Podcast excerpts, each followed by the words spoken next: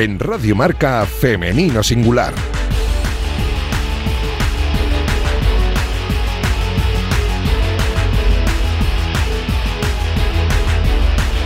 Con Natalia Freire. Muy buenos días y bienvenidos un sábado más a este espacio de radio en el que nos empeñamos en dar visibilidad y voz a las mujeres que hacen que nuestro deporte sea cada vez más grande.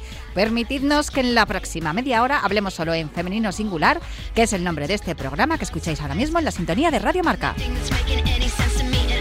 Os recuerdo que podéis encontrar los audios de nuestros programas en las plataformas y también en la web de marca.com y a los mandos técnicos esta mañana un lujo porque tengo al otro lado del cristal a Julián Pereira que ya está haciendo que todo suene a la perfección.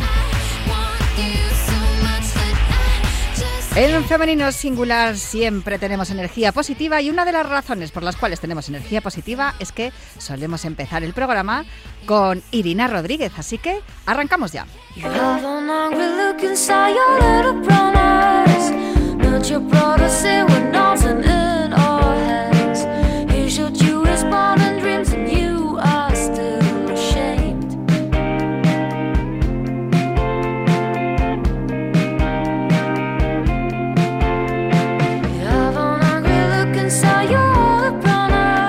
Al otro lado del teléfono tengo a Irina Rodríguez que ya eh, me está escuchando, igual que escuchamos eh, cada vez que, hablamos con ella esta sintonía de Nuria Graham, que desde luego ya sirve para eh, bajar las revoluciones y relajarnos. Irina, ¿cómo estás? Muy buenas. Hola, muy buenas. Oye, me encanta que me relacionen con energía positiva. O sea, ya empiezo yo aquí muy bien.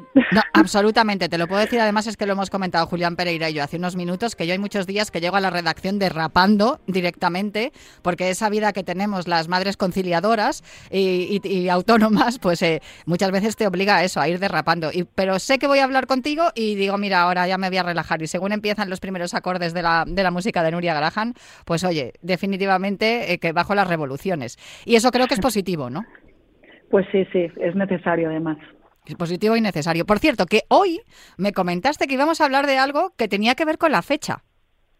Pues mira, sí, eh, es verdad que esta sección pues hablamos un poco de todo y, empezamos esta sección hablando siempre de que somos seres holísticos y a mí me gusta mucho pues no olvidar esta parte quizás más emocional o espiritual, ¿no? Y aprovechando que esta semana ha empezado febrero, pues quería hablaros un poco de la celebración de, del Involk, que es una, una celebración celta y mm, del mundo vikingo. Yo tengo, tengo familia de origen celta, así que, bueno, creo que siempre está bien recordar a nuestros ancestros más allá de, las religiones, porque creo que antiguamente, pues, eh, la gente vivía un poco más eh, conectada a la naturaleza, vivía un poco más en armonía con el universo, y creo que son momentos que muy sabiamente están colocados en el calendario y que todos tienen eh, un objetivo o un motivo, ¿no?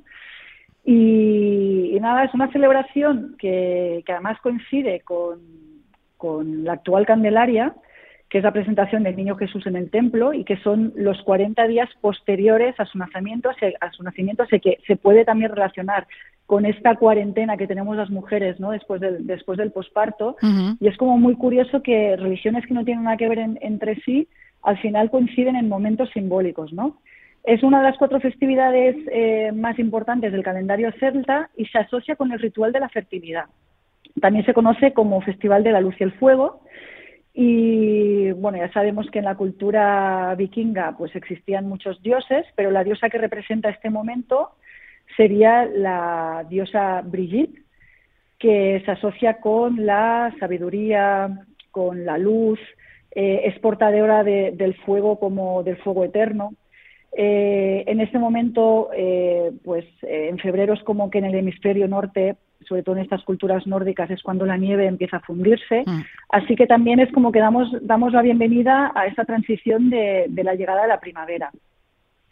¿Y qué simboliza un poco la nieve a, nivel, bueno, pues a nivel del inconsciente nos ayuda a, a ver qué queremos materializar para traerlo a nuestra vida. Así que más allá de lo que es la festividad, ¿en qué se puede traducir este momento eh, para nosotros? ¿no? Pues bueno, es, un buen momento para, ordenar nuestra vida, para tomar conciencia del lugar que nos corresponde. ¿Esto qué significa? Pues que a nivel emocional, a nivel más espiritual, pues eh, tomar esta conciencia o parar un momento todo este ritmo frenético que llevamos, que la vida, eh, digamos que, que, está montada así, ¿no? Y que cada vez es más rápida, pues este momento en el calendario nos invita un poco a ordenarnos, a soltar, a trabajar el desapego, a ir cerrando procesos que igual ya no nos aportan nada en nuestro momento vital para poder abrir otros porque es como que lo que da a entender es que todo ocurre a la vez y que el universo es continuo y que está, y que está vivo y, en pleno movimiento. O sea, es decir, no atascarnos mm. eh, en una situación, ¿no? También como, como, los elementos son la luz y el fuego que lo simbolizan, pues también se corresponde a un momento de purificación. Y bueno, preguntas que nos podemos hacer más a nivel interior o de cada uno, de, de inquietudes, pues de qué nos estamos desintoxicando, ¿no? De patrones de dinámica, de estamos contentos con las relaciones que tenemos, familiares, eh, de pareja, eh, laborales, eh, de amistades. Otra pregunta también podría ser qué parte creativa o, qué queremos crear en nuestra vida a partir de ahora o qué queremos atraer, ¿no? el fuego es, es un elemento de energía masculina, eh, sin embargo, la luz está más relacionado con, la parte femenina. Todos, o sea, sabemos que todos, seamos hombres o mujeres, o depende del ya no sé cómo hablar, ¿no? Pero bueno, del género al que al que nos nos eh, sentimos vinculados, pues todos necesitamos o tenemos parte de energía femenina masculina, ¿no? Y el fuego está muy relacionado con esa, esa energía masculina que a veces también eh, tenemos en desequilibrio y, está muy ligado a la transformación. Eh, Brigitte es la diosa de, lo que os hablaba, de la enseñanza, la inspiración y la sabiduría. Y, bueno, es un buen momento para, dar pasos por la naturaleza, para tomar conciencia de los cambios que, se producen en nuestra vida. Y más allá de eso, ¿qué podemos hacer nosotros también para, tener esta, para celebrar este momento?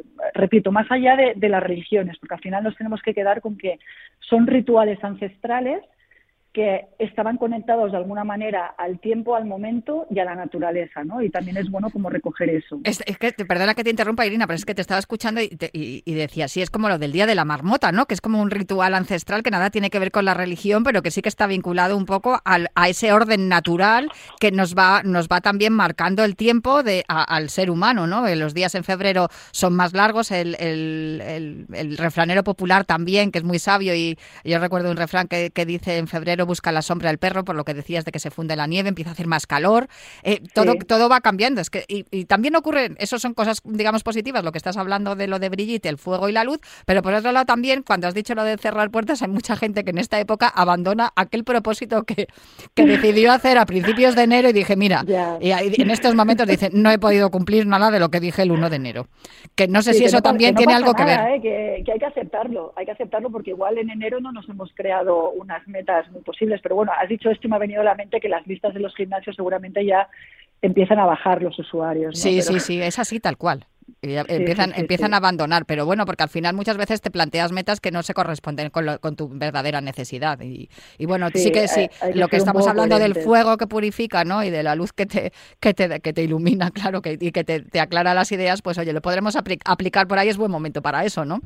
Exacto. ¿Y qué podemos hacer aparte de todo esto más? Pues es, es, yo siempre, bueno, me gusta tener como un altar preparado. Un altar, es verdad que la palabra te lleva a pensar en religión, pero un altar simplemente es un espacio donde tú te lo creas a tu, a tu forma o, es, es, un espacio donde tú creas una energía positiva y al que puedes recurrir en momentos de reflexión o, o de meditación. Entonces, si a alguien le gustaría preparar ese altar para este momento, ¿Qué podemos poner en este altar? Pues es al final evocar cosas de la naturaleza, ¿no? Que, que, nos trae este, este, esta fecha de calendario. Pueden ser flores blancas y amarillas, tipo manzanilla o caléndula.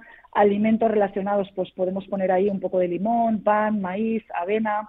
Eh, flores, adornarlo, adornarlo con flores tipo laurel, lavanda, romero o también los aceites esenciales que les corresponden. Si alguien es muy mm, fanático de los cristales, como a mí me gustan mucho, pues amatista, citrinos son adecuados para este momento. Y el color de las velas que podemos poner también, pues son eh, blancas, amarillas o, naranjas. También, si a alguien le gustan mucho las manualidades, pues se puede hacer una cruz de Brigitte, eh, que se puede encontrar fácilmente por, por internet. Es, eh, puede es un símbolo protector. Puede ser de cuatro brazos, que evoca más a, las cuatro estaciones, o puede ser de tres, que evoca más a la, a la diosa Brigitte, que es como la diosa de la tríada.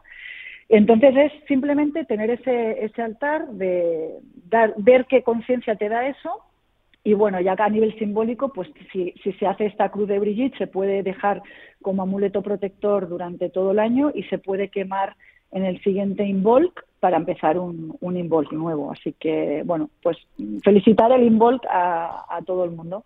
Pues eh, me encanta que, porque muchas veces nos, nos eh, limitamos a, a, los conocimientos de los rituales y las culturas que son más eh, conocidas en el mundo occidental y, a mí me encanta que nos hables de, de, otras culturas, de sus costumbres, de sus rituales y de y luego que es divertido también y es incluso em, que puedes desarrollar tu parte artística, ¿no? Haciendo un bodegón como casi a, modo de altar, ¿no? Como nos estás recomendando. Que yo lo estaba escuchando y estaba diciendo, ay, qué bonito. Si luego, luego me dan ganas de hacerle una foto porque seguro que como imagen también es bonita. Pues me quedo con, esa recomendación y, bueno, pues eso, que ya la luz es mayor, es el tiempo de luz es más largo, ya hay purificación también y me quedo con todo lo que nos has contado y te agradezco muchísimo que nos acompañes eh, aquí de los sábados siempre que puedes para, para tener estos minutitos de reflexión y de tranquilidad que en esta vida ajetreada que llevamos, sobre todo en las ciudades, porque en el campo se vive de otro modo, eh, pues que nos, sirva también de, de relajación. Un abrazo muy fuerte, Irina, y muchísimas gracias. Nada, un placer, un abrazo.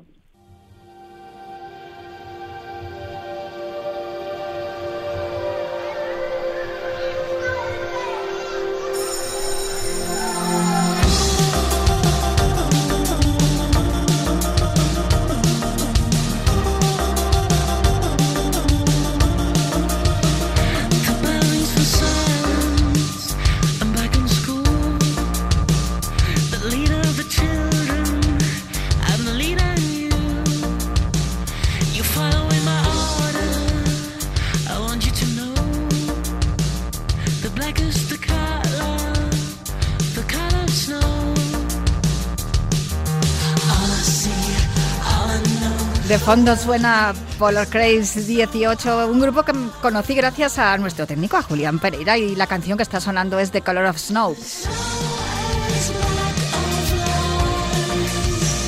Ya imaginaréis que si estamos escuchando esta canción será porque algo de lo que vamos a hablar tiene relación con la nieve. Pero es curioso que tiene relación con la nieve y también con el agua. Ahora vais a saber por qué.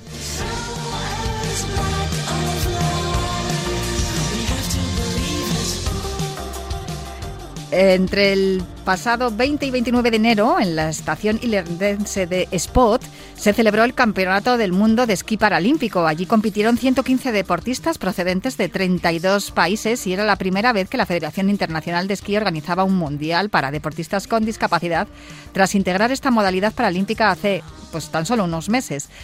Resulta que en esquí alpino tuvimos dos representantes, dos jovencísimas esquiadoras. Una de ellas Adri Pascual, madrileña, y otra leonesa, María Martín Granizo. De las dos hemos hablado en alguna ocasión aquí en Radio Marca.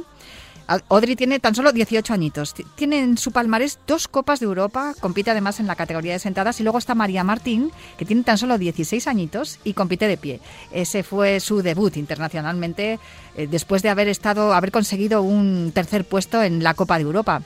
Las dos Participaron en dos categorías, en slalom y en slalom gigante. Y aunque el botín fue desigual, pero lo cierto es que para nosotros las dos son dos campeonas. Audrey Pascual, ¿cómo estás? Hola, muy bien. Contigo ya hemos hablado aquí en Femenino Singular. Pues ahora un año más o menos, ¿no? Que estuvimos charlando tú y yo. Sí, sí, sí. Y estuvimos hablando, pues eso, ¿no? De que tú tenías dos, dos eh, deportes que practicabas y en los que competías, uno era el esquí y otro era el surf. Sí, uno de invierno y uno de verano. Bueno, o sea que no paras. Recuerdo que por entonces estabas en segundo de bachillerato. Ahora, ¿qué tal? ¿Cómo, cómo van los estudios? Pues ahora estoy en primero de carrera y sí es verdad que me está costando un poco más compaginar el deporte y los estudios, pero bueno, poco a poco y por ahora yo me estoy centrando un poco más en el deporte y en los estudios sin dejarlos aparte, pero a mi ritmo. Oye, em, cuando hablamos la última vez no, no tenías muy claro qué carrera ibas a hacer. Al final, ¿por cuál te decidiste? Estoy estudiando Administración y Dirección de Empresas. Ah, de bueno, ahí desde luego, bueno, vas a tener buena buena salida laboral, seguramente. Te llamas Audrey porque tu abuela materna era inglesa. Supongo que, que en Inglaterra no hay mucha nieve, pero sí, algo, algo de surf se hará. Eh, no sé si eso también ha influido para que practiques dos deportes, no, no tiene nada que ver, o, bueno, eh, ¿cuántas veces te han preguntado también que si te llamas Audrey por Audrey Hepburn, por la actriz? Un montón de veces, pero no, no tiene nada que ver con el surf. No, nada que, nada que ver, no. Simplemente eso, porque tu abuelita es inglesa. Bueno, ¿practicas esquí? ¿Practicas surf? No eres la única esquiadora que practica surf. María Martín Granizo, ¿cómo estás?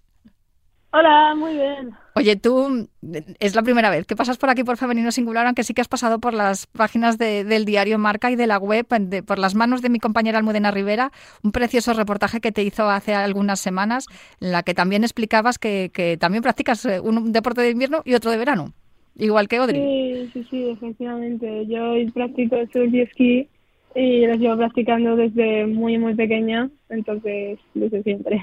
Oye, tú de León, lo del esquí me cuadra, pero lo del surf... Bueno, a ver, todo el mundo, todo el mundo piensa que es súper extraño, pero en verdad tenemos súper cerca la playa, a una hora. Yo voy a Salinas, Asturias, y bueno, no empezó ahí donde empecé a hacer surf, pero porque mm, yo empecé a ir a Portugal, que sí que está más lejos, pero bueno, pero no es tan raro. a, las dos eh, no, no, no, es muy habitual que haya deportistas que practiquen dos deportes tan distintos, porque, porque son diferentes. Bueno, los dos son deportes de deslizamiento, pero son distintos. ¿Y cómo es posible que siendo las dos tan jóvenes eh, os ocurra os ocurra lo mismo, ¿no? Que, en verano estáis haciendo surf y en invierno esquí, Audrey.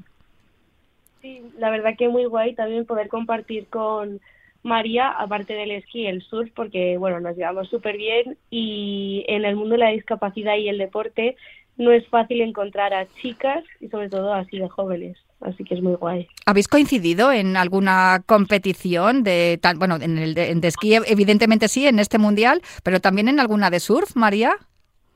Eh, sí, sí, sí. Audrey y yo llevamos muchos años ya juntas, desde que somos muy pequeñas y la primera vez que fuimos a una competición de surf juntas fue al Mundial en, en 2020, yo creo que fue, que nos cogieron a las dos y fue como, anda, mira, tal, vamos las dos juntas. Y entonces hemos ido a todos los mundiales juntas. Eh, y luego sí que hemos eh, coincidido, bueno, cada una ha ido con, con su club, ¿no? Con sus entrenadores, pero también en campeonatos de España y tal. Y en esquí, pues igual.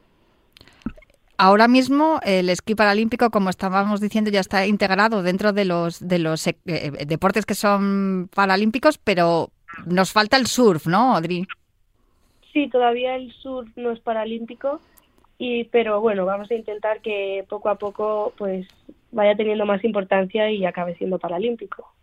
¿Cuál, en algún momento le has dado algún consejo a, a María? Tú que eres la mayor, Odri.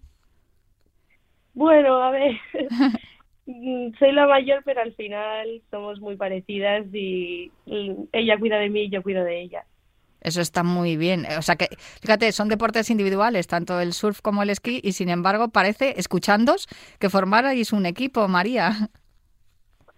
Sí, sí que es verdad que pues siempre antes de las carreras estamos una animándonos, a, o sea, animando a la otra y siempre es igual, ¿no? Al final sí que es verdad que son deportes individuales, pero tener un equipo fuera de pues de las bajadas o de la competición, ¿sabes? Pues está es muy importante, ¿no? Porque al final sí que tienes muchos nervios antes de salir y que si hay una persona diciéndote que todo va a salir bien, pues es muy importante. A ver, las dos competís en, en las mismas disciplinas, las mismas categorías, pero son competiciones diferentes porque son, digamos, categorías diferentes, ¿no, Podrí? Claro, o sea, tenemos discapacidades distintas, entonces no competimos en la misma categoría, o sea, no competimos entre nosotras, pero sí que al ser chicas competimos los mismos días y aunque ella baja siempre antes que yo, pero a la hora de salir, pues mm, estoy apoyándola y cuando yo llego a la meta, pues está ella ahí también. ¿En algún momento eh, habéis eh, pensado en abandonar y centraros en uno solo de los deportes o os gusta o preferís ir combinando los dos? Hay algunos casos de, y suele ser, es curioso, suelen ser mujeres que, practican dos deportes muy diferentes y, luego acaban decidiéndose por uno, ¿no? Se me viene, por ejemplo, a la, a la mente el caso de Salma Parayuelo, que, que ha estado haciendo atletismo, además a un grandísimo nivel, con lo jovencísima que es, pero finalmente ha abandonado el atletismo para, para fichar por un, por un gran club como es el Fútbol Club Barcelona y dedicarse en exclusiva al fútbol. ¿Vosotras en un principio os habéis planteado esa posibilidad, María? Eh, yo la verdad que nunca, porque al principio el surf, o sea, yo empecé con los dos deportes de muy pequeña, porque toda mi familia esquía y luego surf, pues, pues empecé. La verdad que surf lo empecé como un hobby, eh, pero luego eso, fui con Lucas García Salinas y me encantó eh, todo. Cuando me dijeron que podía ir a un mundial, dije, Buah, es que es una muy buena oportunidad, ¿sabes? Y encima yo con el deporte me siento muy llena, ¿sabes? Entonces me gusta, no me puedo parar quieta, ¿sabes? Que no puedo. Entonces yo siempre, nunca he dicho, va, pues dejo esto por esto, pues no, la verdad que no, porque encima los dos deportes en cuanto a exigencia y a nivel son muy distintos, ¿sabes? Entonces tampoco es que me agobie mucho pensando en, buah, tal, tengo que ir a esquiar, pero luego tengo que ir a surfear, no, porque pues, son bastante distintos y en los dos me, me lo paso muy bien, entonces no ha habido ningún momento en el que diga, que no, tal, en, en, mi vida. O sea que se pueden compaginar perfectamente tanto el esquí como el surf y, y, son, son muy distintos en ese sentido. Lo de la exigencia, ¿a qué te refieres concretamente? ¿Es más difícil o es más complicado? ¿Hay más nivel en uno que en otro? No, no me refiero a eso. Lo que pasa es que, pues, eh, bueno, en mi opinión, ¿vale? Sí. y aquí tal, cada uno como sea. Pero para mí el esquí sí que puede ser más exigente en hmm. cuanto a entrenos y tal, porque al final es algo muy o sea, muy técnico y muy, mucho, lo veo como algo más serio, ¿sabes? Sí. Y el surf es como más un deporte que yo eh, lo hago más de relajante, ¿sabes? No sé explicarme, porque yo me puedo tirar cuatro horas ahí en el agua, eh, coger tres horas, cuatro, que sí que son técnicas y que me esfuerzo para cogerlas bien y hacerlo bien, pero no es como esquí. O sea, es que no sé si me estoy explicando, pero... Perfectamente, te estás explicando y es más, Audrey, ¿recuerdas que esta pregunta te la hice hace un año también y contestaste exactamente lo mismo? ¿Te acuerdas, Audrey? No, es, y, tiene razón María, ¿no? un poco hablamos en, en, aquel momento cuando te pregunté, Audrey, que el surf era más como un way of life, ¿no? Una manera de vivir y de, manejarte en la, en la vida y, sin embargo el esquí te exigía más competición, más concentración, era como más serio, como ha dicho María, ¿no? Sí, ya en las competiciones, el ambiente que hay se nota que es distinto en el esquí y en el surf. Es, curioso que coincidáis en esto, o sea, que quiere decir que desde luego lo que contáis es, es lo correcto. A ver, mm, ha dicho Audrey que ahora es mucho más complicado para ella eh, pues compaginar los estudios, fíjate, podéis compaginar perfectamente el esquí y el surf y sin embargo los estudios universitarios ya son más complicados. Audrey, ¿has pensado en algún momento, tú que, que ahora mismo con esa medalla de plata que has conseguido en el slalom, no sé si tienes opción a beca o alguna ayuda que te permita ir a estudiar a, a alguna universidad donde sí que los eh, deportistas de alto nivel tengáis un, trato preferencial a la hora de compaginar vuestras competiciones con el estudio, Odri. A mí ahora en la universidad sí que es verdad que pues me ayudan un poco, pero no lo sé. No sé si por esta medalla tengo opción a, a un poco más de ayuda o algo así. No lo sé, pero me vendría bien, la verdad. María, imagino que tú estando en bachillerato todavía estás en primero, ¿verdad? Sí, yo estoy haciendo el biosanitario. Y, la verdad que estoy genial. Eh, voy a una academia por las tardes donde me dan eh, pues todo el temario que doy en León y luego cuando vuelva pues ya hago exámenes y tal. Y la verdad es que no me está costando nada. De hecho, bueno, también es gracias a mis profesores de León que me ayudan muchísimo en todo y siempre pues que les pido, oye tal, es que no entiendo esto, me hacen videollamada o cosas así entonces me lo ponen todo muy fácil y la verdad que lo agradezco mucho porque muchos profesores no saben lo que es ser deportista de élite, ¿sabes? Se piensan que es una broma y claro, pero todo lo contrario con mis profesores, entonces estoy bastante contenta. Es curioso cuando se escucha y, y es curioso porque da la sensación de que, que, que tenéis las cosas más fáciles que el resto del mundo, aunque aparentemente puede ser todo lo contrario. Y es por eso por lo que tu lema es hazte influencer con C de inclusión, ¿no? Que es una manera, vuestra forma de vivir, de demostrar que el hecho de que tengas, eh, te falte una pierna o tengas algún tipo de discapacidad, eh, no implica que no puedas hacer un montón de cosas.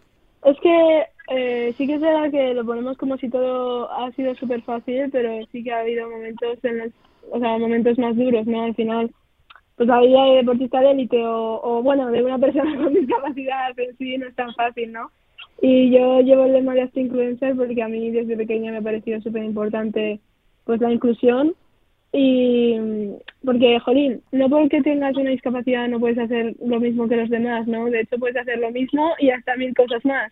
Solo hay que esforzarse, entrenar y seguro que todo sale. Entonces, eso lo contamos todo ha sido bien porque desde pequeñas nos, o sea, nos hemos esforzado mucho para llegar a donde estamos y o eso, hablo por las dos, pero bueno, que, eh, y yo creo que eso, que nos hemos esforzado mucho y por eso estamos tan contentas de, pues, de demostrarlo, ¿no? Y, y el lema que estoy llevando yo, estoy, estoy muy contenta con él y creo que a mucha gente le ha hecho gracia y, y le ha parecido una buena una buena es un buen lema sin duda. Hazte influencer. yo vamos es, lo tengo clarísimo que, que yo tengo que ser influencer y Odri, eh, otro, otro de tus lemas, ¿no? Que no somos de cristal. Yo cuando, cuando te escuché decir eso, aunque me falten las piernas y me caigo, sé levantarme perfectamente, que es lo primero que se suele enseñar a la gente cuando aprende a esquiar es a levantarse, porque lo primero que pasa cuando aprendes a esquiar es que estás en el suelo casi todo el rato sobre la nieve. Odri. Claro, sí, es muy importante no sobreproteger, porque al final si te caes, te levantas y da igual que tengas una discapacidad o no. Sin duda. Oye, de verdad, ¿en, qué medida han influido vuestros padres, vuestra familia, para que estéis donde estáis? Con lo jovencísimas que sois, sin duda, eh, imagino que, vuestra familia habrá tenido mucho que ver en, haber llegado a donde estáis. Sí. María. Sí. la verdad que sí. O sea, para mí mis padres, bueno, toda mi familia y amigos, me han dado todo, pero sobre todo mis padres siempre se lo han currado todo para o sea, se han dejado la piel, ¿sabes? Para que llegue yo hasta donde estoy y luego, pues mis hermanos, yo tengo una hermana melliza que se llama Cecilia y un hermano mayor que se llama Rodrigo y, y son como mis guardaespaldas, ¿sabes? Siempre que me dicen algo, ellos están ahí para, para responder y luego mis padres, pues siempre, siempre han estado ahí para apoyarme en todas las decisiones que he tomado y, y para y para luchar, ¿no? Conmigo eh, por ejemplo, cuando empecé a competir con gente sin discapacidad en la cordillera cantábrica, ellos fueron los que, o sea, ellos me ayudaron a conseguirlo, ¿no? Y, y, eso, y entonces estoy súper agradecida. Y lo mismo en tu caso, ¿verdad, Audrey? Porque tu tío, que es monitor de esquí, fue el que te metió ese venenillo, ¿no, del esquí. Sí, sí, desde ese momento ya empecé a esquiar, desde que me dijeron que no podía hacerlo, y mis padres siempre me han apoyado, y, y gracias a ellos pues estoy donde estoy. Eh, es, es, curiosísimo, de verdad, que hace un año estábamos hablando de esto, me dijeron que no y fue cuando me empeñé en hacerlo y ahora estamos celebrando que tienes una medalla de plata, lo que mismo que, le, que vamos, que muchísimas felicidades, esa medalla de plata en un mundial, que no puede decirlo todo el mundo, que tiene una medalla de plata en un mundial. Audrey Pascual la tiene y María, que no pudo terminar ninguna de sus dos pruebas, pero ahí está también, que esta medalla de femenino singular para ti, grandísima, enorme, dorada y gigante para las dos, por haber demostrado que la inclusión es un hecho y más de la mano de dos jóvenes eh, yo iba a decir dos niñas, porque claro, con la edad que tenéis podríais ser mis hijas, pero con estas dos jóvenes con un futuro brillantísimo y evidentemente con un presente tremendo, haciendo surf y esquiando y ya con un, con un subcampeonato mundial debajo del brazo Odri Pascual y con esa primera participación en un mundial, que no todo el mundo con 16 años puede decirlo tampoco, María, de María Martín Granizo. Muchísimas gracias a las dos, muchísimas gracias a, vuestros padres, a vuestras familias por seguir apoyándoos y desde aquí, desde Femenino Singular, desde Radio Marca, siempre con la mujer deportista y siempre con la igualdad y la inclusión. Un beso muy grande para las dos chicas. Gracias, igual. Odri Pascual y María Martín Granizo, nuestras representantes en el Mundial de Esquí Paralímpico celebrado hace una semana aquí en España, en Spot, en Lleida. Eh, yo me tengo que marchar ya, os dejo con una eh, trepidante jornada de deporte, pero prometo volver el próximo sábado para seguir hablando aquí en Radio Marca en Femenino Singular.